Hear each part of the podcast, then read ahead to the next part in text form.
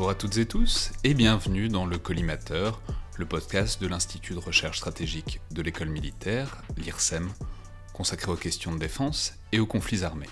Je suis Alexandre Jublin et aujourd'hui j'ai le plaisir de recevoir Bénédicte Chéron, chercheuse au CIRIS à la Sorbonne et à l'IESD de Lyon 3 et auteur en 2018 du Soldat méconnu chez Armand Collin, qui est à la fois un ouvrage de synthèse et une réflexion sur le rapport des Français à leur armée et aux soldats qui la composent. Alors pour commencer, pour entrer directement dans le sujet, j'aimerais avoir votre avis sur un cas d'école euh, pour toutes ces questions de, de, la relation entre les Français et leur armée, qui est le général de Villiers depuis 2017. J'en parle parce que vous en parlez au début, au début du livre, mais aussi parce que la question a notamment refait surface un peu depuis le début du mouvement des Gilets jaunes. Alors, je rappelle rapidement ce dont il est question. Donc, général de Villiers, ancien major général puis chef d'état-major des armées, jusqu'en 2017 et sa démission de son poste à la demande euh, d'Emmanuel Macron suite à des critiques que le général aurait fait euh, à huis clos devant des parlementaires sur la baisse du budget militaire.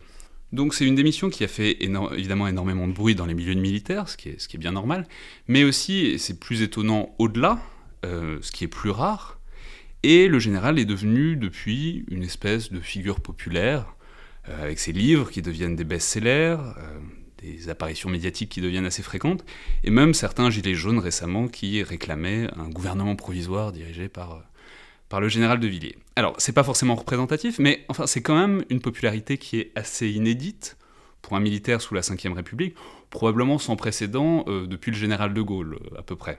Qu'est-ce que ça indique, selon vous, cette popularité et même cette existence médiatique à ce point-là euh, d'un militaire sur la relation des Français à l'institution et à l'armée euh, plus généralement ben, je crois que cette figure, justement, elle dit toute la complexité de la relation entre les Français et leurs armées et les chefs militaires en particulier.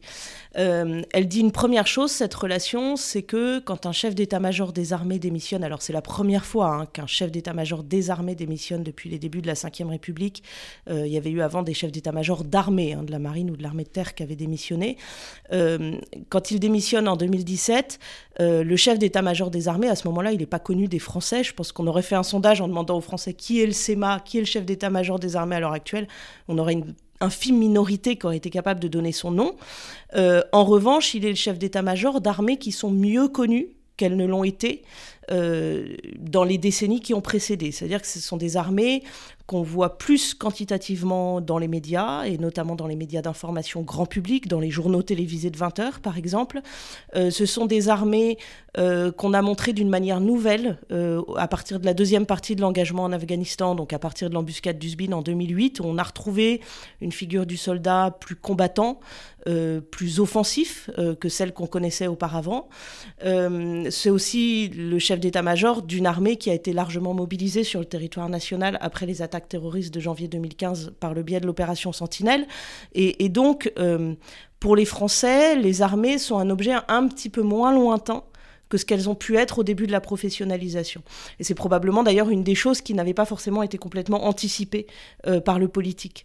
Euh, en même temps, on voit très bien que c'est aussi le chef d'armée qui sont très mal connus et un chef qui est lui-même très mal connu. Euh, parce que pour qui connaît euh, un peu la personnalité et la carrière du général de Villiers, il y a très peu de doute sur le fait que le général de Villiers soit pas vraiment un putschiste ou un séditieux, en tout cas n'ait pas de grandes ambitions politiques euh, à titre personnel, d'ambitions politiques partisanes. Et, et, donc on voit qu'en fait ce chef d'état-major qui est apparu hein, comme une figure d'opposition à Macron, alors qu'en fait la relation était beaucoup plus compliquée que ça, hein, parce que le général de Villiers a aussi dit euh, qu'avant cette démission, il avait une relation plutôt fructueuse avec le chef de l'État. Euh, on y voit une figure d'opposition à Emmanuel Macron, et puis on projette sur lui euh, tous les fantasmes qui peuvent traîner dans la société française depuis la fin du 19e siècle sur la capacité des chefs militaires à exercer l'autorité politique, et puis derrière aussi avec des, des, vieux souvenirs de la guerre d'Algérie qui, qui constituent un passif dans cette relation. C'est très bien parce que là vous avez déjà dressé tout le tableau, donc on va reprendre tout ça morceau par morceau et on va revenir sur tout ça. Mais alors déjà pour commencer à dresser le tableau d'une manière générale, vous dites que c'est une armée qui est présente pour les Français, avec laquelle ils sont de plus en plus familiers. Peut-être que le premier élément pour euh, vraiment dresser le tableau, vous pourriez dire que c'est plutôt une armée qui est favorablement considéré par les Français, puisque vous faites état de sondages qui sont très positifs sur la vision des armées en France, quelle que soit la catégorie. On est dans la tranche des, 70 voire des 80% d'opinions positives euh, par les Français sur leur armée. Donc, euh, est-ce que c'est du long terme? De quand est-ce que ça date, cette image si positive des Français? Et comment est-ce qu'on en est arrivé là? L'image positive, euh, on l'a fait souvent remonter à la suspension du service national en 97 en se disant à partir du moment où les jeunes Français ne sont plus obligés euh, d'enfiler un treillis et de faire leur classe, euh, on se met à aimer les armées. En fait, elle précède déjà cette décision. Hein. Depuis le début des années 90, on a une image qui est en gros de 7 à, alors 7 à 9 Français sur 10 qui ont une bonne image des armées. En général, on est plutôt autour de, de 75-80%. Euh, donc on voit que ça précède la suspension du service national. Ça se passe à un moment où, de fait, si le service national existe encore, euh, il y a quand même de moins en moins de jeunes garçons qui font un service militaire au sens strict du terme. Hein. Il n'y a plus qu'un garçon sur deux qui fait un service militaire dans les années 90. Euh, et on est à un moment aussi où les les, structures militantes euh, qui ont marqué les années 1960 et 1970 et qui ont alimenté un antimilitarisme très militant commencent à s'estomper. Euh, il y a eu la chute du mur, il y a une désidéologisation de la vie sociale et politique euh, qui fait que ces, cadres militants s'effacent et que donc l'opposition aux armées devient moins structurée idéologiquement. Donc ça remonte à peu près aux années 90. Il est vrai que depuis la professionnalisation, il y a une certaine stabilité qui a été acquise. Hein. on oublie qu'on est redescendu par parfois à 74, 75% seulement euh, de très bonne image au milieu des années 2000, mais il y a une très bonne image des armées. Ça n'empêche pas qu'il y ait par ailleurs euh, une méconnaissance du fait militaire. On peut avoir une très bonne image de quelqu'un qui soit une image fausse, on peut aimer beaucoup quelqu'un sans bien le comprendre. Voilà, on le sait tous dans notre vie personnelle, et je pense que ça caractérise la relation des Français avec leurs armées. Alors, euh, peut-être abordons la chose tout de suite, puisque effectivement, c'est le gros dossier sur la relation entre les Français et leur armée c'est le service militaire puis sa suspension, puisque longtemps ça a été évidemment euh, l'un des prismes essentiels de la perception de l'armée, de l'institution, puisqu'elle était dans la vie, en tout cas de plus ou moins euh, tous les jeunes hommes, soit pour, euh, soit pour y aller, soit pour l'éviter. Donc supprimé en 97, les derniers appelés partent en 2001, et donc en même temps, ce mouvement parallèle d'éloignement et de perception plus positive de l'institution. Donc est-ce qu'on pourrait dire que, euh, dans une certaine mesure, la relation avec l'armée serait un peu euh, loin des yeux, près du cœur, euh, dans une certaine mesure Alors, il y a un petit peu quelque chose comme ça, si ce n'est que parfois le loin des yeux est douloureusement ressenti aussi. Par exemple, quand on réforme la carte militaire en 2008 et qu'on supprime de très nombreuses emprises militaires sur le territoire national, euh, les Français se rendent compte que l'armée loin des yeux, ça veut dire aussi de la perte économique et démographique dans les communes. Mais il est vrai que ce loin des yeux, près du cœur, il joue effectivement. il alimente aussi un certain nombre d'idées reçues hein, sur les armées, de fantasmes. Euh, plus les armées sont loin, plus on apprécie les valeurs militaires, hein, et on voit bien que ça structure aussi tous les débats sur la nécessité d'un retour à des formes de service national plus ou moins kaki, plus ou moins militarisées. Euh, on, voit par exemple que euh, les valeurs militaires ont acquis avec euh, ces années 90 et le début des années 2000, une espèce de statut autonome où en fait les armées seraient une espèce de conservatoire de valeurs. Et on oublie par exemple que ces valeurs militaires de loyauté, d'honnêteté, de discipline, d'autorité, euh, qui sont très plébiscitées dans les enquêtes d'opinion, euh, elles sont vivaces au sein des armées, non pas parce que les militaires seraient des espèces de dinosaures archaïques qui aiment faire un musée de valeurs, mais parce qu'elles sont les garantes de l'efficacité au combat et qu'en fait ces valeurs militaires s'articulent à une finalité qui est la finalité combattante et le fait de prendre d'avoir la supériorité euh, sur un ennemi qui est lui-même armé. Et on voit qu'en fait tous ces voilà, cette distance, elle crée aussi cette incompréhension euh, sur les valeurs militaires, euh, sur ce que vivent les militaires d'ailleurs, qui, qui, ne sont pas seulement euh, de très bons éducateurs sociaux. cette méconnaissance, elle a parfois même aussi été alimentée par les armées elles-mêmes et l'autorité politique, qui, il est vrai, au moment de la professionnalisation, ont continué de communiquer sur des thèmes qui étaient précisément ceux de l'intégration sociale, de la féminisation, de l'innovation technique. Euh, en dissociant ces moyens d'action de leur finalité qui était la finalité combattante. Oui, alors arrêtons-nous là-dessus euh, un moment. Donc, effectivement, depuis la suppression du service militaire, il y a eu, disons, une période tampon, quoi, disons des, années 2000. Et puis, effectivement, à partir, je pense, de 2007, avec la campagne de Ségolène Royal, mais surtout à partir de 2012 et surtout récemment, il y a eu une espèce de retour de l'idée d'un service militaire, mais avec l'ambiguïté que, que, ce mot-là recouvre. Donc, euh, il y a le service civique, euh, dont on parle depuis un moment, qui est, qui est en place. Il y a, euh, sur lequel j'ai appris en vous lisant, il y a le service militaire volontaire, à partir de 2016 qui est certes un service, c'est là, que le mot est compliqué, parce que c'est un service qui est dans les armées, mais qui n'est pas militaire, au sens où les jeunes ne touchent pas une arme, mais qui est vu comme un outil d'insertion professionnelle En fait, ce qui est très intéressant, c'est de voir que depuis... Alors, il y, a un moment pivot hein, sur cette question du rôle des armées dans des dispositifs, en fait, qui sont des dispositifs socio-éducatifs, de réinsertion, d'insertion professionnelle. Il y a une date un peu pivot qui est celle de 2005 et des émeutes urbaines. Euh, C'est-à-dire que à partir de 2005, euh, on voit que, par exemple, dans les médias, toute l'iconographie sur le défunt service militaire d'autrefois euh, devient positive. Alors qu'on parlait du service militaire qu'en des termes très négatifs dans les années 1990, on se met à en parler dans des termes très positifs.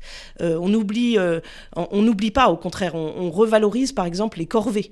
L'idée de faire son lit au carré, de nettoyer les sanitaires et d'apprendre à faire des trucs, du ménage, etc., et, et auréolé de valeurs positives. Ça, ça se produit à partir de 2005 et effectivement, dans le débat politique, c'est à ce moment-là qu'on envisage de rendre le service civique obligatoire, qu'on envisage d'abord de créer un service civique et pourquoi pas de le rendre obligatoire, et qu'on voit que dans toute la réflexion sur ces dispositifs socio-éducatifs, on se dit que euh, les militaires ont un rôle à jouer. Alors il y a, des raisons euh, très légitimes, hein, qui est qu'effectivement il y a eu une histoire française du service militaire qui a joué un rôle important hein, dans la République, euh, notamment dans toute la première moitié du XXe siècle. Et puis il y a d'autres raisons. il y a toute une mythologie du service militaire d'après la guerre d'Algérie, en fait, qui se construit à partir des années 60, euh, où en fait on a un service militaire qui devient peu à peu un service national, qui reste encadré par des militaires, mais qui se démilitarise progressivement au sens où, en fait, euh, les appelés ne vont plus faire la guerre. Oui, parce qu'il faut préciser que le traumatisme, c'est le traumatisme de la guerre d'Algérie et donc d'un grand nombre d'appelés qui meurent. Environ au front. 15 000 appelés qui meurent en Algérie. Hein. donc il y a vraiment une blessure sur la guerre d'Algérie qui est très forte. Et à partir de 62, euh, d'une part, il y a cette blessure de la guerre d'Algérie, et puis il y a aussi une évolution du format des armées, du contexte géopolitique, qui font que la dissuasion nucléaire arrivant, les armes euh, se modernisant, on se rend compte au fil des années 60 et 70 qu'on n'a plus besoin forcément euh, de, chaque classe d'âge dans son entier pour constituer les armées nationales. Et donc on construit à partir de ce moment-là, mais c'est même sciemment euh, assumé hein, par le pouvoir politique et les autorités militaires qui sont dans les années 60 et 70 très soumises au pouvoir politique dans leur communication, de dire bah, le service militaire, euh, c'est pas tant pour apprendre à faire la guerre. Il y a un, ennemi très lointain et très hypothétique qui est celui qui pourrait venir de l'Est, mais ça reste une hypothèse un peu lointaine. Donc le service militaire, c'est pas tant pour faire apprendre à faire la guerre que pour faire du sport, s'épanouir, devenir un adulte bien construit, bien dans sa tête et bien dans son corps, que pour acquérir des savoirs techniques qui seront utiles dans la vie professionnelle. Et en fait, il y a toute une communication du service militaire qui devient celle du service national à partir de 75, de 71, euh, et qui raconte l'histoire d'un dispositif qui est d'abord un dispositif de passage à l'âge adulte et d'intégration à la vie sociale. Et en fait, on voit bien que les politiques, dans ce qu'ils disent euh, de leur volonté éventuelle de rétablir une forme de service national ou de service militaire depuis 2015, depuis 2005, c'est à cette ce service-là qu'il songe, c'est-à-dire pas un service qui sert à faire la guerre, mais un service qui serait un rite de passage à l'âge adulte, de cohésion et de brassage social. Oui, et alors on est encore en plein dedans, puisque euh, c'était encore un engagement d'à peu près tous les candidats euh, pendant la dernière campagne présidentielle, et notamment de celui qui allait devenir le président de la République et aussi le chef des armées, euh, Emmanuel Macron. Je souhaite donc que chaque jeune Français et l'occasion d'une expérience, même brève, de la vie militaire. Un service national de durée courte, obligatoire et universel sera donc instauré. C'est là un projet de société majeur, un véritable projet républicain qui doit permettre à notre démocratie d'être plus unie et d'accroître la résilience de notre société c'est aussi ancrer en profondeur la relation entre la défense et le pays. Alors ça, c'était la présentation du programme militaire d'Emmanuel Macron, donc en pleine campagne, en mars 2017, je crois, avec cette promesse d'un service national universel. Universel, c'est intéressant parce que ça veut dire garçon et fille, ce qui est quand même la grosse différence avec le défunt service national avant 97. Donc, cette idée euh, de, disons, d'intégration des Français, de tissage d'un lien avec l'armée qui en même temps permet aux jeunes Français de grandir et de passer à l'âge adulte, on, a l'impression qu'on est vraiment en plein dans une, dans une expression que vous reprenez euh, du maréchal Lyotet, c'est-à-dire qui est le rôle social euh, du militaire et de l'institution, beaucoup plus que son rôle militaire, en l'occurrence, qui a à peu près disparu de ce qui nous est décrit là. Oui, il y a un glissement sémantique parce que Lyotet, il parlait pas du rôle social des armées ou de l'armée, il parlait du rôle social de l'officier. Donc le maréchal Lyotet, donc résident général du Maroc et qui euh, produit des, des, écrits théoriques à la fin du 19e siècle qui, dans une certaine mesure, ont eu beaucoup d'influence sur la pensée française d'imaginer les relations entre l'armée et la population. Oui, à un moment aussi où euh, Lyotet euh, réfléchit la place de l'officier dans la société, parce qu'il y a une interrogation sur cette place, il y a une certaine dévalorisation. Euh, et il est vrai que cet article qu'il écrit pour la Revue des Deux Mondes, qui est publié en 1891, qui s'appelle Le rôle social de l'officier, va faire des petits, en quelque sorte, va avoir une exégèse sur le temps long. Les officiers reprennent, euh, il y a des conférences hein, euh, dans les écoles d'officiers euh, au début du XXe siècle à partir de cet article. L'idée de Lyotet, c'est de dire que le chef militaire ne peut pas se contenter d'être un technicien du commandement, de donner des ordres, et qu'il doit s'intéresser à toutes les facettes des personnalités qui sont placées sous ses ordres, et qu'il a un rôle d'élévation sociale. Alors on est aussi à la fin du XIXe siècle, hein, dans un contexte particulier qui est celui de la Troisième République, où on a le souci de la formation des citoyens. on est aussi dans le contexte du christianisme social, ce qui a un rôle, ce qui joue un rôle hein, dans la population des officiers de la, fin du 19e siècle. Euh, et donc ce rôle de l'officier euh, va être très valorisé. Alors, Selon les périodes plus ou moins, on voit qu'il y a un réveil de la pensée sur le rôle de l'officier dans les années 30, euh, ce qui n'est pas anodin parce qu'on constate que ce rôle social, on s'en préoccupe aussi toujours dans les moments d'adversité particulière. Et donc, cette réflexion va par exemple alimenter la réflexion sur les chantiers de jeunesse sous l'occupation. Donc c'est voilà, ce sont des choses qui durent. Ce qui est intéressant, c'est de voir qu'à partir de la, des années 90, quand on envisage de supprimer le, service national, puis quand on le supprime, il y a un glissement sémantique qui se fait de manière très insensible, auquel personne ne réfléchit vraiment, qui est le passage du rôle social de l'officier au rôle social des armées, et de se dire, euh, eh bien, l'officier, quand il voyait passer des conscrits sous ses ordres, finalement, avait un impact sur l'ensemble de chaque classe d'âge masculine. Euh, comment est-ce que les armées vont continuer à pouvoir avoir un impact euh, sur l'ensemble de la jeunesse française et pas seulement euh, sur, les appelés, sur les volontaires qui vont rejoindre ces rangs dans le cadre d'une armée professionnelle. Alors les officiers, les militaires réfléchissent à ça. On a pas mal de mémoires de, de l'école de guerre ou du collège interarmé de défense à la fin des années 90 sur le sujet, euh, en disant, eh bien voilà, les armées doivent continuer de tenir leur place au sein de la nation, doivent se préoccuper de l'état de la société dans son ensemble et pas seulement des jeunes Français qui, qui, endossent l'uniforme. et puis glissement sémantique, il aboutit à ce que, et c'est toujours au tournant des années 2005-2006, euh, on envisage que le rôle social des armées, ça soit d'encadrer euh, des dispositifs socio-éducatifs dont la finalité n'est pas militaire, au sens où les jeunes qui passeront n'auront pas vocation à servir leur euh, patrie, leur nation par les armes. Et euh, ce rôle, il s'appuie sur des expériences hein, qui fonctionnent plutôt bien.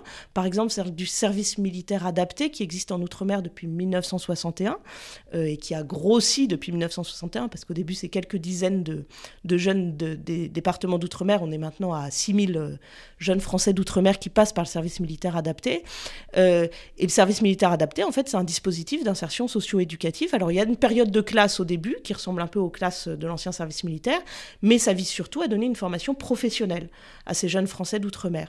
Et quand François Hollande, euh, après les attaques terroristes de 2015, se pose la question de ce qu'il serait possible de faire pour la cohésion nationale, et eh bien finalement le modèle du SMA euh, est présent, le service militaire adapté. L'armée de terre avait déjà réfléchi à des versions métropolitaines hein, du SMA, et c'est le service militaire volontaire qui est mis en avant, qui existe donc depuis 2016 dans plusieurs centres en France, et qui accueille des jeunes Français.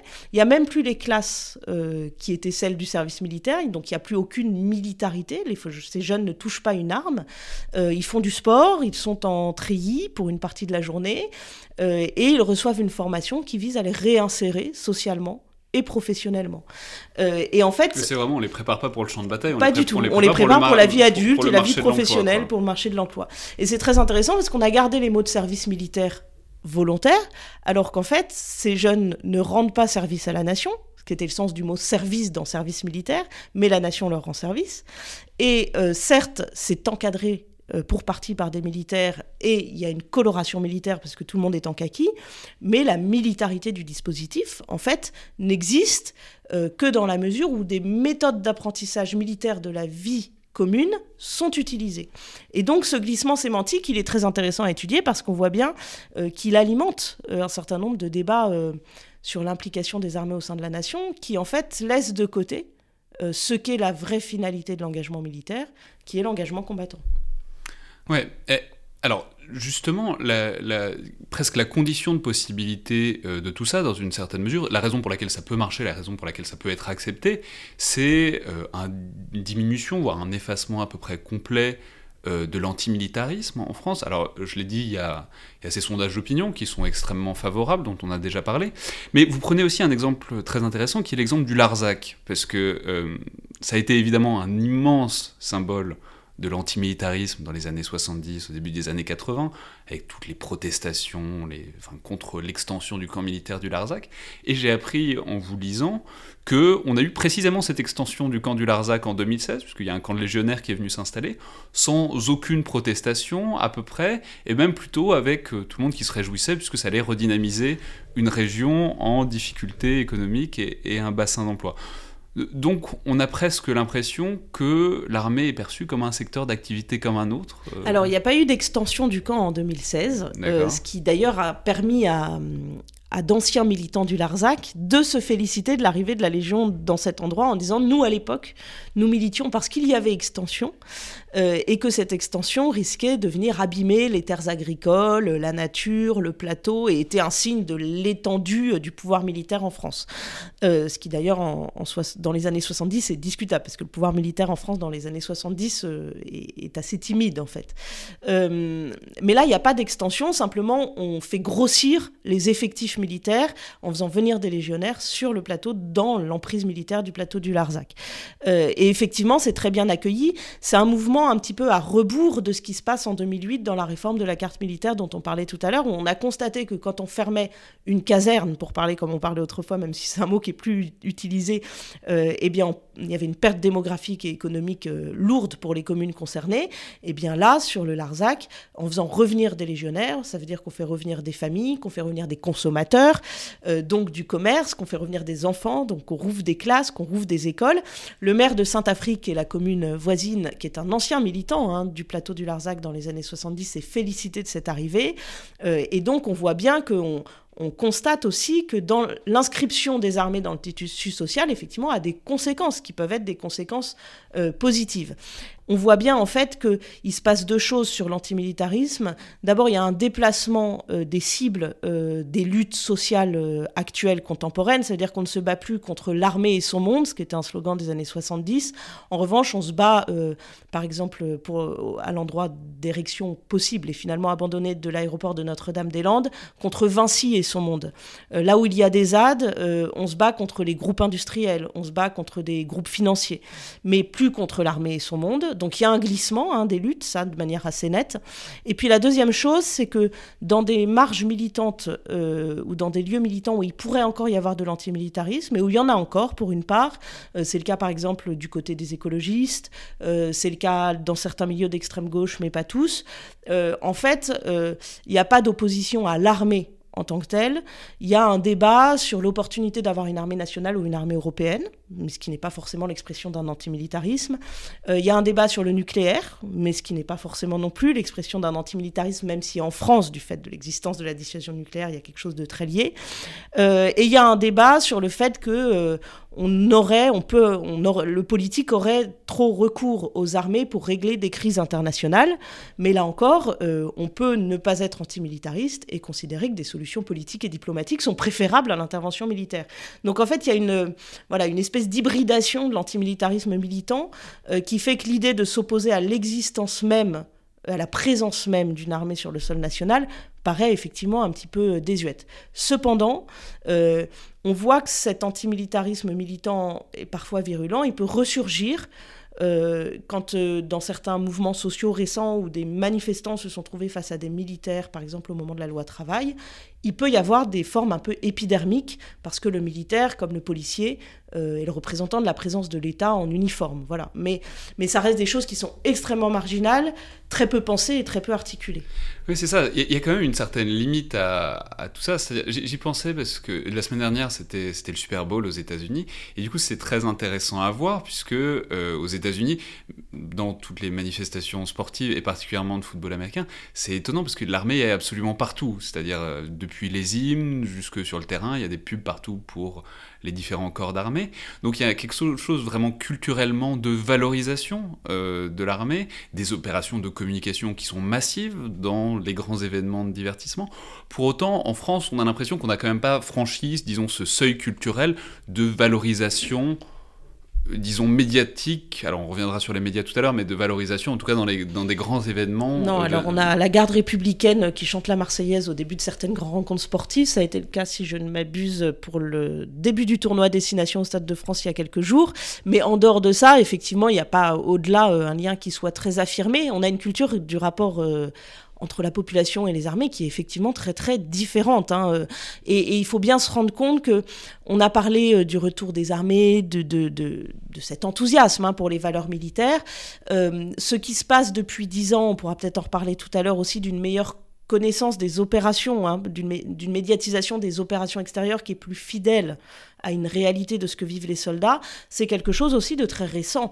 Et que euh, donc on sort tout juste d'une période de 50 ans qui reste extrêmement marquée en France par euh, la guerre d'Algérie, euh, et avant la guerre d'Algérie par la défaite de 1940, hein, qui, qui marque aussi notre rapport à la chose militaire, au fait aussi que Pétain était un militaire et un chef militaire, et qu'il a été un héros militaire, et donc la figure du héros militaire a été très abîmée à la fois par la défaite de 40 et par l'occupation, et puis aussi par un rapport particulier que nous avons pour remonter encore plus loin à une étape antérieure, euh, à la Grande Guerre, et au fait que cette Grande Guerre se produit sur notre sol national, avec des pertes humaines colossales, et euh, les commémorations du centenaire en novembre dernier ont montré que cette mémoire-là aussi restait en fait encore une mémoire douloureuse, avec des champs d'interprétation parfois très clivés, euh, par exemple, l'idée que le poilu ait, été, ait pu être une victime de ces chefs militaires est quelque chose qui reste en France extrêmement présent dans la mémoire de la Grande Guerre. Le poilu est un héros, mais il est aussi une victime. Et ça explique aussi notre articulation particulière hein, à la chose militaire dans la vie civile ordinaire. Il y, a du mal à avoir une construction héroïque au quotidien de Ça veut dire qu'il y a toujours cette ambivalence. On les aime beaucoup, il n'y a plus trop de débats, voilà, il y a pas de débat politique virulent sur le budget des armées. Il y a un certain consensus, même si dans les applications hein, de ce consensus, il y, aurait matière à exégèse. Mais euh, on a une figure du soldat qui reste euh, très ambivalente et en tout cas, une figure du soldat, mais peut-être encore plus une figure du chef militaire, qui elle est très ambivalente. Et l'idée que le chef militaire puisse être euh, soit un cynique sans scrupules prêt à faire tuer ses hommes, euh, soit un bourreau qui est celui de la guerre d'Algérie, euh, soit un, un, putschiste en puissance, reste quelque chose qui est très présent dans notre univers culturel et qui explique aussi beaucoup de choses. Oui, on, va, revenir sur tout ça, sur la problématique qu'il y a à avoir des figures militaires. alors, de, ce, point de vue-là, et du point de vue, disons presque du tissage de, la relation entre la population et l'armée, il y a un phénomène intéressant et un phénomène de masse depuis 2015 qui, dont il faut parler, qui est euh, l'opération Sentinelle, depuis les attentats de 2015, où on a quand même près de 10 000 soldats au milieu de la population, au moment des, pics euh, de sollicitation. Alors que l'efficacité opérationnelle de ça est au moins très discutable, enfin, c'est une question ouverte. Donc on peut le voir de deux manières. Il y a d'un côté, euh, ben, le côté plutôt positif, ça veut dire que les militaires rassurent euh, dans une certaine mesure la population, ça veut dire qu'ils sont, sont là et que leur présence veut dire quelque chose. En même temps, le corollaire, c'est un problème qui est soulevé notamment par Elie Tenenbaum dans une note de recherche euh, devenu célèbre de 2016 sur l'opération Sentinelle, qui est que c'est pas vraiment le rôle de l'armée de faire ça au quotidien sur le temps très long, en tout cas. Euh, du coup, euh, voilà, qu'est-ce que vous en pensez? Est-ce qu'on est dans une phase, disons, de compromis entre la nécessité de relations au public, qui devient importante pour l'armée, et qui tempérerait, disons, les objectifs opérationnels de, l'institution militaire Alors, en fait, il y, a eu effectivement dans la relation avec les Français, je pense, un signe très fort dans le déploiement même de Sentinelle. C'est-à-dire que euh, les Français ont perçu à ce moment-là, dans un moment de de grande inquiétude hein, euh, et qui a été renforcé parce que le Sentinelle arrive après les, les attaques de janvier 2015 et, perdure. En fait, la pérennisation euh, devient acquise en quelque sorte à partir de novembre 2015. Euh, dans ce moment-là, la capacité des armées à se déployer extrêmement vite, de l'armée de terre hein, en particulier, très rapidement sur le sol national à la demande du politique, ça a été, je crois, et ça explique aussi les enquêtes d'opinion très favorables hein, vis-à-vis de l'opération Sentinelle. Ça ça, a été le signe du déploiement possible de la force régalienne euh, face à un ennemi. Voilà. Et donc ça a montré cette puissance euh, possible. Euh, après, effectivement, il y a dans, dans, la relation sur le débat opérationnel Elie Tenenbaum, effectivement, est plus compétent que moi. Et puis, il y a des évolutions de cette opération aussi qui gagnent en militarité hein, au fur et à mesure des, années qui passent. Mais on, voit qu'il faut qu'il y ait un peu de, forcing hein, de la part des armées aussi pour que le politique accepte de revoir à la baisse le nombre de soldats mobilisés en permanence. Enfin, il y a un rapport de force aussi autour de cette opération-là qui est intéressant à étudier. Euh, dans la relation avec les Français, en fait, elle est très ambivalente, cette opération. On s'est, je pense, beaucoup félicité avec euh, un manque de nuances caractéristique du fait que ça rapprochait les soldats euh, de, leurs concitoyens. Euh, mais on retombe toujours sur cette question qui est de savoir est-ce qu'il faut que les Français aient une bonne image de leurs armées ou est-ce qu'il faut qu'ils en aient une image juste? Euh, Et peut-être qu'on peut avoir les deux, je ne sais pas. Mais en tout cas, c'est un vrai débat. parce que là, en l'occurrence, Sentinelle joue effectivement dans la bonne image que les Français peuvent avoir de leurs armées. Il y a de la proximité. il y a eu des scènes de fraternisation qui étaient une réalité. Ça n'était pas que de la communication, le fait qu'on leur apporte des gâteaux à la sortie des écoles, du thé, du café, euh, qu'il y a eu des prises de poids de certains soldats de sentinelle à ce moment-là. Euh, mais c'est une image. Ça dramatiquement la capacité opérationnelle. Exactement, ça grève les capacités opérationnelles peut-être autant que le, seuil de mobilisation. Euh, mais c'est une image qui n'est pas celle du soldat dans sa fonction première, qui est effectivement de porter la nation pour les armes. Alors cette image, elle a évolué en fait à partir du moment où des militaires se sont trouvés face à des attaquants de manière directe au au printemps 2017, euh, lors des attaques du Louvre, euh, puis à Orly, et on voit qu'après, à chaque fois, puis la gare Saint-Charles à Marseille, et en fait, à chaque fois que les militaires se sont trouvés face à des attaquants, effectivement, ils ont réagi euh, de manière efficace, correcte et sans dommages collatéraux. Et en fait, là, il y a eu une bascule d'image, parce qu'en fait, jusqu'à ce moment-là, on constatait dans les enquêtes d'opinion que, comme dit le, le ministère, hein, par la DICODE tous les six mois, que l'opération Sentinelle était soutenue par les Français, mais qu'ils ne la jugeaient pas très efficace. Ce qui était très intéressant d'ailleurs, parce qu'on voit quand on demande aux Français soutenez-vous l'opération Sentinelle? Réponse instinctive oui, évidemment. La jugez-vous efficace On tombait à seulement un Français sur deux, voire moins d'un Français sur deux qui l'a jugée efficace. Et puis à partir du moment où les militaires se sont trouvés agissants, acteurs dans des attaques terroristes, alors là, les Français se sont mis à trouver l'opération efficace. Donc, en fait, c'est quand le militaire agit avec son arme, c'est-à-dire dans le but de porter un dommage à un ennemi, qu'il est reconnu comme efficace, et probablement que l'image d'ailleurs est plus juste euh, que celle du militaire comme, euh, comme planton ou comme agent de surveillance. Oui, parce que tout ça recoupe euh, une grande évolution sur le temps long, qui est quand même, d'une manière ou d'une autre, disons, l'effacement de la fonction combattante auprès du public, vous y avez fait plusieurs fois référence, c'est-à-dire, on a de moins en moins l'image du soldat au front, euh, paradoxalement. Paradoxalement, alors que justement, avec la professionnalisation des armées, euh, le rôle, le métier direct des militaires est justement de plus en plus centré autour de l'opérationnel, euh, puisqu'il ne s'agit plus d'encadrer des gens théoriquement, en tout cas de plus les encadrer en masse. Et paradoxalement, ça recoupe, disons, une sorte d'effacement progressif, de disparition de l'image du militaire au front en tout cas pour l'ensemble de la population. En fait, oui, vraiment, il y a eu une longue, très longue période hein, qui, encore une fois, remonte à la fin de la guerre d'Algérie, où euh, l'image du militaire guerrier est désagréable à notre mémoire pour les raisons qu'on a évoquées tout à l'heure, et notamment en raison euh, de la blessure que représente la guerre d'Algérie. Et donc, euh, dans la communication politico-militaires, parce qu'elles sont étroitement liées dans les années 60, l'idée d'effacer ce qu'on appelait le légendaire guerrier est assumée sciemment.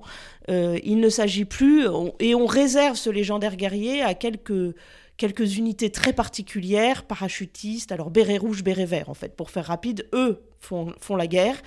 Euh, et il faut bien qu'il y en ait quelques-uns encore qui fassent la guerre, donc on les laisse faire.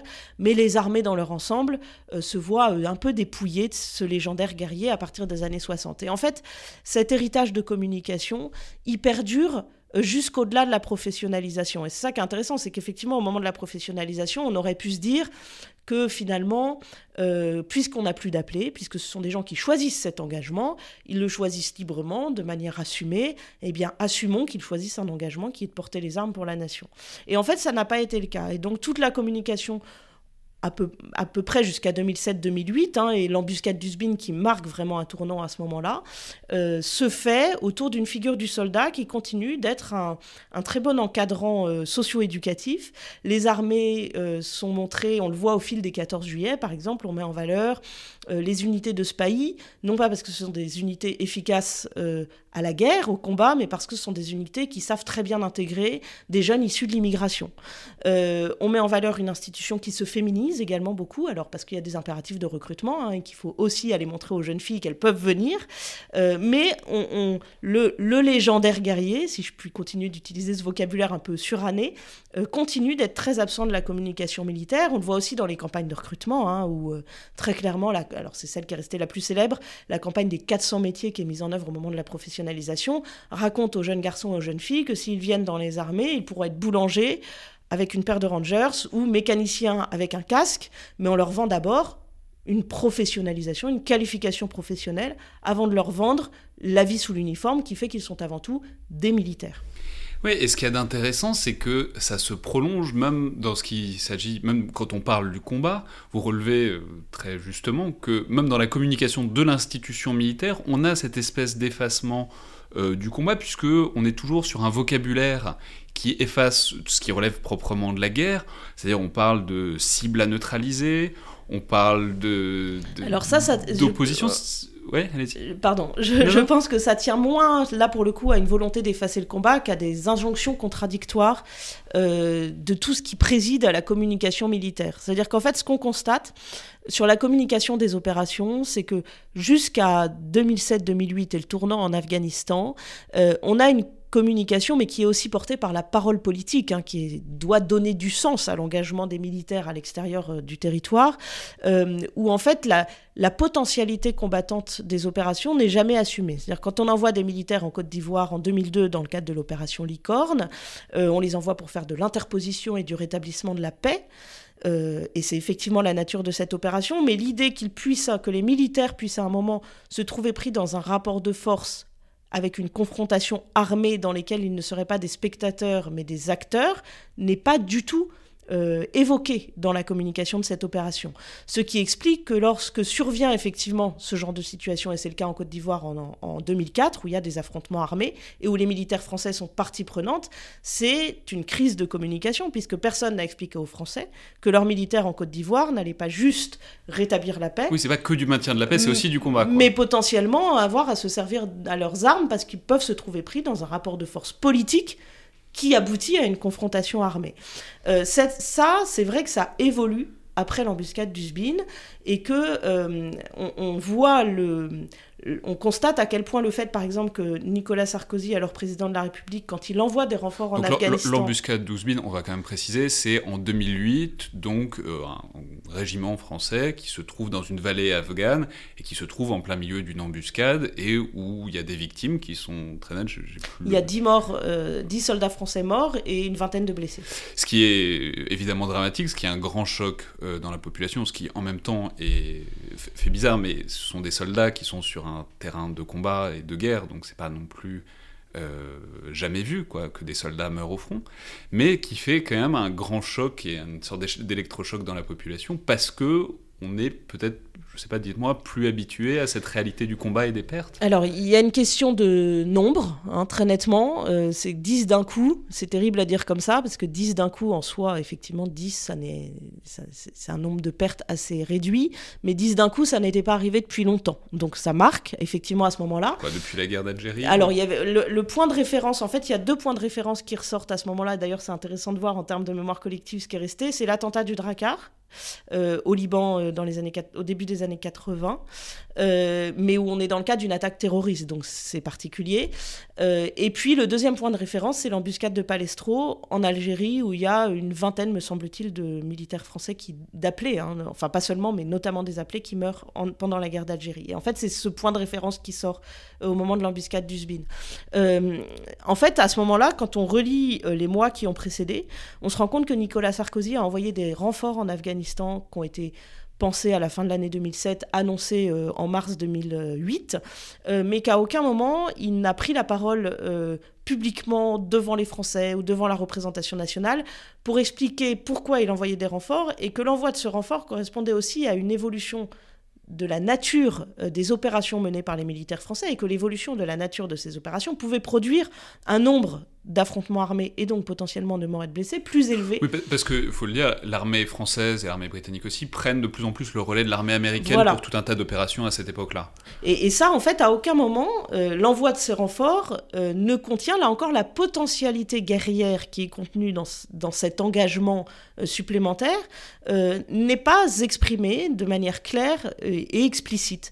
Et donc, on se rend compte qu'en fait, on a continué de parler des opérations extérieures après la professionnalisation à peu près comme on avait communiqué sur la vie militaire en général avant la professionnalisation, c'est-à-dire en gommant, en évitant plus ou moins consciemment, de manière plus ou moins assumée, la potentialité combattante de cet engagement-là. Alors ça, ça a évolué effectivement après euh, l'embuscade d'Usbin en 2008. Euh, la communication militaire a, a elle-même beaucoup évolué. La communication opérationnelle a pris une place qu'elle n'avait pas euh, auparavant hein, dans la communication de défense en général.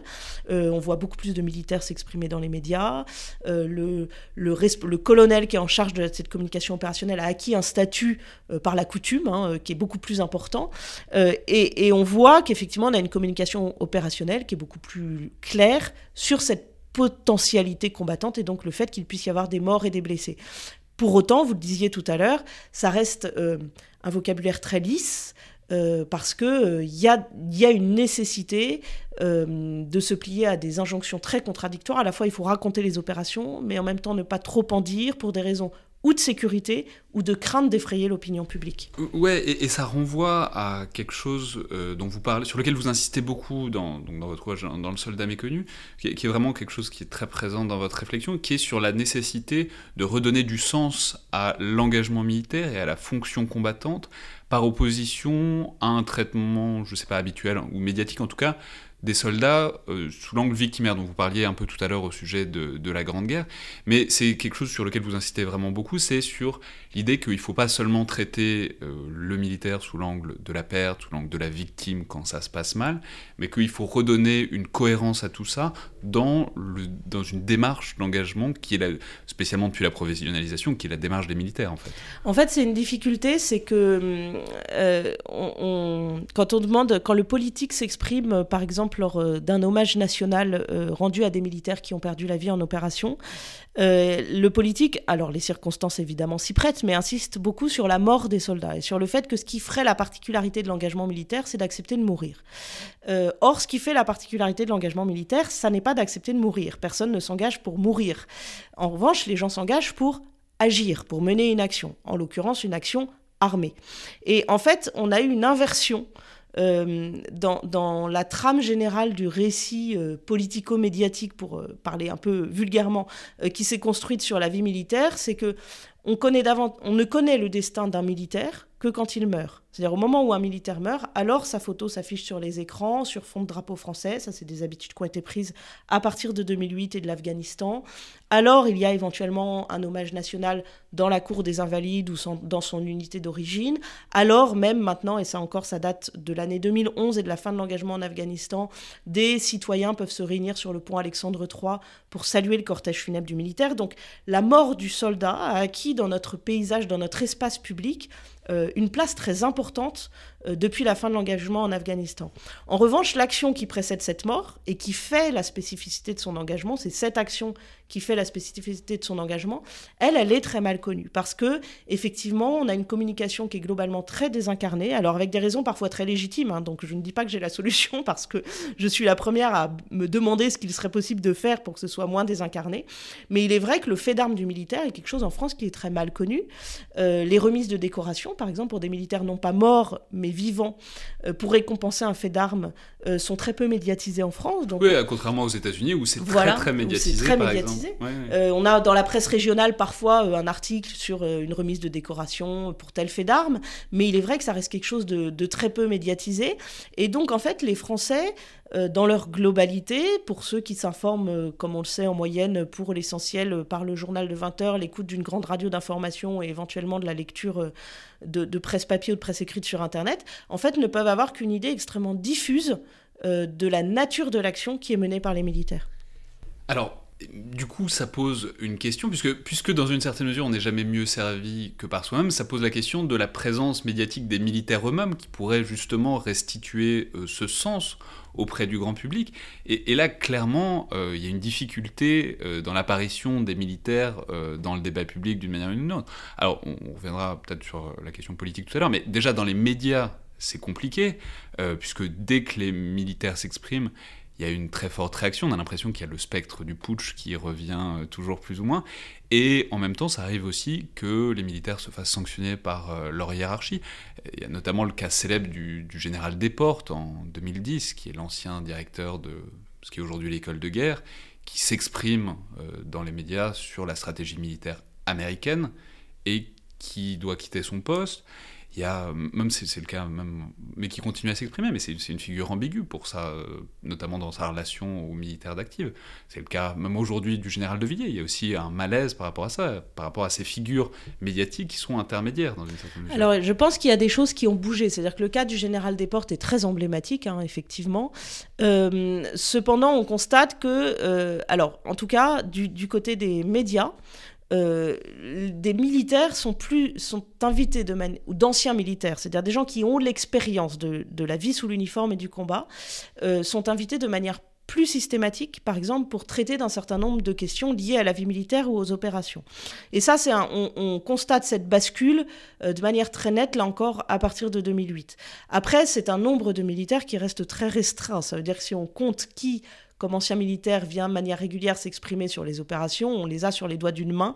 Euh, et, ils sont très peu nombreux. Mais il y a une évolution parce que ça veut dire qu'il y a une légitimité reconnue euh, de l'expérience militaire pour s'exprimer sur les opérations et sur la guerre. Alors pas s'exprimer seul, hein, et c'est heureux, heureusement qu'il n'y a pas que des militaires qui commentent les opérations et la guerre, et qu'il y a aussi des journalistes, euh, des responsables d'ONG, des diplomates, euh, des, chercheurs euh, civils, enfin voilà, qui mais dans cette palette d'analystes... Oui, mais ça c'est des, avis de l'extérieur, c'est-à-dire la question c'est la voix du militaire. La question du militaire en exercice, de l'expression du militaire en exercice, elle reste très compliquée, on parle toujours du devoir de réserve en oubliant toujours que ce devoir de réserve n'existe pas factuellement, hein, dans les, les même n'existe pas euh, dans les textes, qu'en revanche, effectivement, euh, il y, a, une retenue à avoir à la fois pour privilégier, pour euh, permettre la sécurité des opérations, ce qui est le, le BABA, et puis une retenue politique, évidemment, mais qui, elle, pour le coup, est assez normale.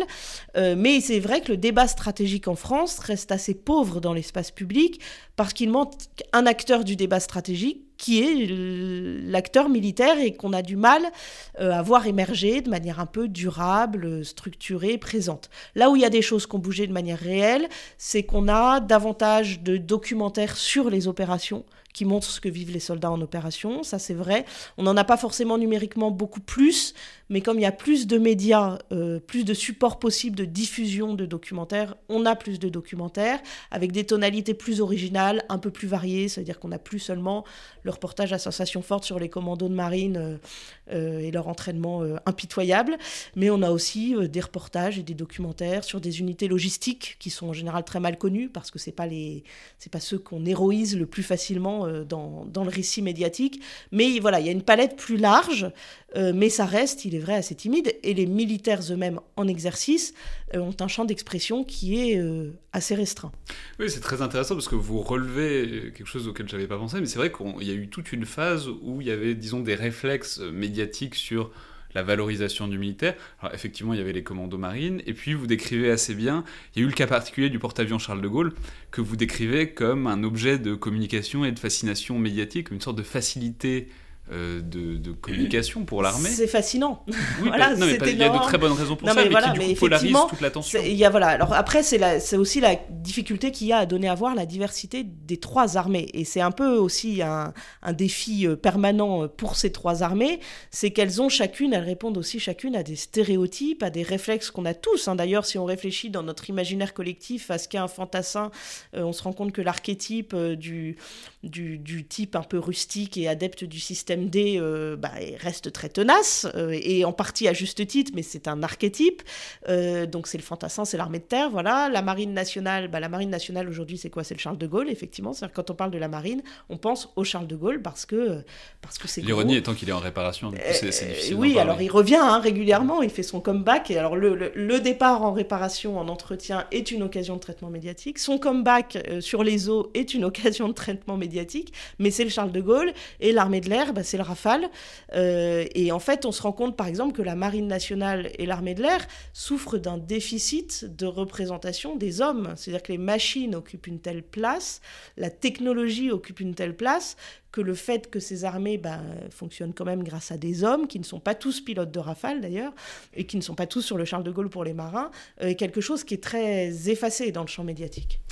Oui, et du coup, ça, pose la question au-delà du métier, disons, de journaliste militaire, enfin, disons, de qui transmet cette chose-là, qui, est vraiment, enfin, qui est une question qui est, ouverte, puisque on, on peut pas dire qu'il y a une disparition, mais il y a un effacement de cette grande figure canonique qui est le reporter de guerre, qui baroudait dans tous les conflits de la guerre froide. C'est cette image complètement euh, iconique du, du baroudeur. Et notamment, il, semble en France, vous relevez ça, qu'il y a eu un grand froid, notamment, disons, à la fin des années 2000, avec l'affaire de l'enlèvement en Afghanistan des journalistes de France 3, donc Hervé Guéquière et Stéphane Taponnier, où il y a eu une sorte de vraiment tension et crispation entre l'institution militaire et la corporation des journalistes, puisque... Euh, Alors, pas, pas dans leur ensemble, parce qu'en fait, ce cas parti... Enfin, les journalistes eux-mêmes euh, étaient très divisés hein, sur la, manière euh, dont leurs confrères... Donc, donc, ils sont fait enlever par des talibans, et il y a eu beaucoup d'échos, alors jamais clair et certainement pas par l'institution militaire qui l'aurait pas fait ouvertement, mais qu'ils auraient agi potentiellement peut-être avec une certaine légèreté en allant à l'encontre des euh, conseils. Des conseils qui leur avaient été donnés. Et en fait, ça, ça a été un moment euh, très visible dans l'espace public parce qu'il y a eu des déclarations parfois fracassantes. Euh, le général Georgelin, qui était chef d'état-major des armées à l'époque et qui n'avait pas sa langue dans sa poche, a fait quelques déclarations fracassantes dans les médias sur ce cas et sur l'inconscience, ce qu'il estimait avoir été de l'inconscience de la part de ces journalistes. Mais en fait, ça a été un un moment euh, de grande visibilité euh, des rapports entre militaires et journalistes dans l'espace public, mais qui a été des deux côtés considéré comme un peu exceptionnel. Euh, voilà, il y avait une exceptionnalité qui faisait que et, les journalistes qui suivent les opérations et les militaires n'en ont pas tiré des conséquences extrêmement durables. En revanche, il est vrai que ce qui s'est produit depuis, là encore, l'Afghanistan joue un rôle, hein, c'est qu'il y a eu un, un réapprentissage mutuel euh, de la manière de travailler en opération. Euh, il a fallu euh, que les journalistes réapprennent que couvrir une opération, effectivement, c'était couvrir des opérations de guerre et que dans une opération de guerre, il y a des dangers. Et il a fallu que les militaires apprennent peu à peu aussi à accepter euh, que pour euh, que les Français comprennent ce que font les soldats, il faut qu'il y ait des journalistes qui puissent suivre des opérations de guerre avec la part de danger que ça comporte. Et c'est un équilibre qui est toujours difficile à tenir. Euh, du côté des, communicants, on aime beaucoup parler de complémentarité pour montrer que la relation se passe bien. je pense qu'il y, a forcément un rapport de force qui est inévitable, mais que ce rapport de force, il peut être bien compris. Et il y a des générations de journalistes qui ont appris ce rapport de force et des générations de communicants militaires qui l'apprennent. Alors après, évidemment, ça tient aux individualités, au tempérament de chacun. Euh, on a des communicants militaires qui sont plus ou moins ouverts. Et puis, il y a inévitablement des moments de crispation. Le début de l'opération Serval a été, au Mali en 2013, a été un très grand moment de crispation euh, parce que la communication militaire a fait le choix de fermer le théâtre hein, au début de l'opération euh, aux journalistes et que ça a été vécu très mal par les journalistes qui, précisément avec la fin de l'engagement en Afghanistan, avaient pris l'habitude de pouvoir suivre euh, des opérations de guerre de l'armée française au plus près. Et donc ça a été un moment de, forte crispation dans cette relation. Oui, parce que du coup, le, pas le paradoxe, mais le problème qui se pose, c'est qu'avec cette machine, disons, médiatique, mais sans aucune connotation euh, péjorative, quoi, mais ce besoin qu'il y a depuis le 2008 que vous décrivez d'en savoir d'en savoir sur les, sur, les, sur les opérations militaires françaises, bah, quand on ferme, du coup, ça tarit et il y a une curiosité qui est bon signe dans une certaine mesure, mais qui est plus assouvie fatalement, et on se retrouve avec des plateaux télé à, commenter de très loin des choses qui mériteraient peut-être plus d'investigation. Et, ça a été fait après, effectivement, sur la suite de l'opération Serval. Donc là, il y a eu après une, ouverture qui a permis, effectivement, qui est au contraire, même euh, de manière très inhabituelle, de nombreux documentaires, reportages sur les troupes au Mali, les troupes françaises au Mali, leurs actions offensives. Mais il est vrai que ça donne à voir une plus grande diversité euh, que euh, les images d'Épinal ou les images de communication qui qui sont parfois, qui sont le plus souvent très lisses, un peu stéréotypées, et qui ne permettent pas toujours aussi de comprendre que le militaire français, euh, il a ses états d'âme, euh, il a ses interrogations. Euh, il y avait eu un très beau documentaire radiophonique sur France Culture qui avait été diffusé pendant dans la, le programme s'appelle la série documentaire par un réalisateur qui s'appelle un journaliste qui s'appelle Raphaël Kraft et qui donnait à voir aussi bah, que le, militaire dans la bande sahélo-saharienne, le militaire français dans son véhicule, il a chaud, il se lave pas, il est sale, enfin à entendre en l'occurrence c'était de la radio, il prenait pas de douche mais que finalement il s'habituait à cette crainte et qu'il ne voyait que des cailloux et des couleurs euh, neutres toute la journée et qu'il manquait par exemple de couleurs vives, toutes ces petites choses euh, font aussi des reportages et des documentaires qui donnent à voir euh, des soldats qui sont incarnés. et c'est très important parce que ça crée de la proximité, peut-être plus que l'opération Sentinelle, entre la réalité de l'engagement militaire et des Français qui n'ont qu'une très lointaine idée de ce qu'est cette vie sous l'uniforme. Oui, alors très bien, parce que du coup, ça, pose, ça, ouvre plus largement sur cette question de l'incarnation. Et un autre volet, un autre versant de cette incarnation, au-delà des médias journalistiques, on pourrait dire que c'est quasiment le, soft power, c'est-à-dire tout ce qui est culturel. C'est votre spécialité d'origine, puisque je crois que vous avez fait votre thèse sur le cinéma de Pierre Schendorfer, donc le réalisateur notamment du Crabe Tambour. Donc, et on voit, euh, dans une certaine mesure, une multiplication des films sur l'armée française depuis quelques années.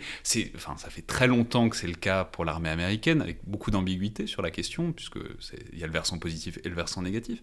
Mais de plus en plus, on le voit au sujet euh, de l'armée française. Il y a eu Volontaire l'an dernier. Euh, là, il y a un film qui s'appelle Le Chant du Loup, je crois, sur un sous-marin qui a été aidé dans une certaine mesure euh, par la Marine nationale. Donc comment est-ce que vous interprétez, disons, cette multiplication des films et des représentations donc, culturelles euh, au sens large, comme du soft power quasiment, de l'armée euh, de l'armée en France? Alors il y a évidemment plusieurs facteurs hein, qui expliquent cela. D'abord il y a des évolutions générationnelles. ça veut dire que Pierre Schoendorfer est une figure qui a été très isolée dans son genre euh, pendant, pendant les 40 ans euh, qu'ont duré le déploiement de son œuvre. Et, les autres réalisateurs qui produisaient des films sur l'armée française, alors dans les années 70, le faisaient dans une optique militante hein, et antimilitariste. C'est les films sur la guerre d'Algérie, RAS, Avoir 20 ans dans les Aurès, qui sont voilà, très emblématiques de cette époque. Et puis, pour, les, pour le reste des réalisateurs, en fait, avaient toujours une crainte euh, de, se faire embrigader s'ils demandaient le soutien des armées. Et donc pour certains faisaient des films sur les armées sans relation avec les armées mais du coup avec le risque de produire des choses euh, qui était très éloigné des réalités de la vie militaire et donc très peu vraisemblable, en tout cas euh, parfois très caricatural. Et puis euh, les quelques-uns qui faisaient déjà, qui réalisaient déjà des films au début des années 2000 ou entre 2000 et 2010, quand ils avaient la collaboration des armées, euh, étaient très vite accusés de faire la propagande de l'institution militaire. Donc on était dans cette espèce de, de lecture un peu binaire de la chose, qui est problématique à mon sens parce qu'en fait elle ne permet pas, non pas qu'émergent beaucoup de films de propagande pour l'institution militaire, parce que ce serait pas très intéressant ni sur le plan artistique ni sur le fond. Euh, Mais c'est pas le cas d'ailleurs pour l'instant. Ce qui n'est est pas vraiment le cas. Alors il y a eu débat sur Force spéciale de Stéphane Ribojade, euh, sur l'Afghanistan, bon. Mais euh, en fait, ce qui caractérise le paysage américain, ça n'est pas seulement qu'il y ait des films qui soient, alors pour le coup, effectivement, certains des films de propagande assumés, hein, euh, qui servent au recrutement, qui servent à l'image de chacune des armées, avec une concurrence d'ailleurs entre chacune des armées. oui, c'est totalement assumé même voilà, dans, le, dans, le, financement. C'est très assumé. Il y a des, on, se fait la guerre financière pour avoir son film marine, son film armée de l'air. Enfin voilà. Euh, je, je, crois que c'est pas ça qu'il faut viser. En revanche, il faudrait qu'il existe une masse critique minimum avec des bons films, des mauvais films, euh, des films qui montrent euh, les mauvais aspects de l'institution militaire et des films qui en montrent les bons aspects, des films qui montrent que la vie militaire est une chose complexe. En fait, il y a une question de masse critique qui n'existe pas en France et qui fait qu'à chaque film, on le guette, on l'attend comme si ça allait être le film de guerre français depuis la 317e section ou le Kraptenbourg depuis Aschenderfer. Évidemment, tout le monde est très déçu à chaque fois euh, parce qu'il n'y en a pas beaucoup et que donc ça devient des, des, productions très isolées. Euh, avec ces des évolutions générationnelles, on voit d'abord qu'il y a des jeunes réalisateurs et des jeunes scénaristes euh, qui ont un regard plus neuf sur l'institution militaire. Donc ils ne sont pas pris dans des clivages pro ou anti, euh, pour euh, résumer le débat, ce qui forcément amène une diversité qui est plus intéressante. et puis il y a une deuxième chose quand même aussi, et c'est que le, le, ministère lui-même, et Jean-Yves Le Drian, avant de partir, a mis sur les rails avec grand renfort de communication la mission cinéma, alors qui n'est pas née de rien, hein, qui est née de petits bureaux qui existaient antérieurement, mais des bureaux où il y avait deux personnes qui péniblement essayaient de répondre à, des demandes extrêmement variées, euh, et que la mission cinéma a acquis de ce fait une surface euh, sociale et médiatique euh, qui lui permet d'accompagner de manière plus plus massive un certain nombre de tournages, et ça a été le cas de Volontaire d'Hélène Filière qui est sorti l'année dernière, et c'est le cas du Chant du Loup qui sort euh, ces jours-ci, euh, si je ne m'abuse, et qui se passe dans le monde des, sous-mariniers. Euh, toute la difficulté, c'est de trouver le bon équilibre pour que cette mission cinéma ne soit pas seulement un agent du soft power, et donc d'influence voire de propagande au service du ministère, mais puisse vraiment faire son travail d'accompagnement d'une grande diversité de films, y compris de films qui ne sont pas toujours euh, à la gloire des armées françaises. Pour l'instant, il semblerait que c'est un équilibre qui, est tenu, mais on manque de temps pour pouvoir euh, en juger. C'est la question de toute façon de familiariser le public d'une manière générale avec l'institution militaire, ce qui est aussi ce qui permettra un regard critique. Euh, voilà. Et en fait, ce qui est très intéressant dans ce que fait la, mission cinéma, je ne suis ni actionnaire, ni membre, ni rien du tout, mais c'est de voir au-delà du soutien apporté à des films, la manière dont on permet à des réalisateurs d'aller passer du temps ou à des scénaristes d'aller passer du temps dans des unités. Alors c'est sûr que pour les militaires c'est une contrainte, hein, parce que ça suppose d'accueillir des civils qui ne savent pas vivre comme eux, euh, qui dont on peut craindre le regard sur la chose militaire, etc. Mais euh, de, créer des lieux de fréquentation. Et ça permet effectivement à des jeunes réalisateurs d'abord d'avoir des idées euh, et, de fréquenter des militaires dans des cadres qui ne sont pas des cadres de communication et où donc on ne contraint pas forcément la parole de ceux qu'ils fréquentent et où euh, ils peuvent voir aussi des aspects plus terre à terre et pas toujours très glorieux ou reluisants de la vie dans les unités. Très bien, eh ben on, va, on va suivre ça, on suivra ces sorties, et peut-être qu'on fera euh, dans ce podcast euh, quelque chose à l'occasion de ces sorties, euh, pour essayer d'analyser quand il y a un ouvrage ou un, ou un film de fiction qui traite de la chose militaire. C'était donc le Collimateur, le podcast de l'IRSEM, l'Institut de recherche stratégique de l'école militaire. Merci beaucoup, Bénédicte Chéron. Euh, je vous rappelle que toutes vos suggestions et remarques sont les bienvenues et que vous pouvez nous joindre euh, sur la page Facebook ou Twitter de l'IRSEM ou à l'adresse euh, le podcast tout attaché à gmail.com. Vous pouvez aussi nous communiquer à travers iTunes et notamment les commentaires iTunes qu'on va lire. Merci à toutes et tous et à la prochaine fois.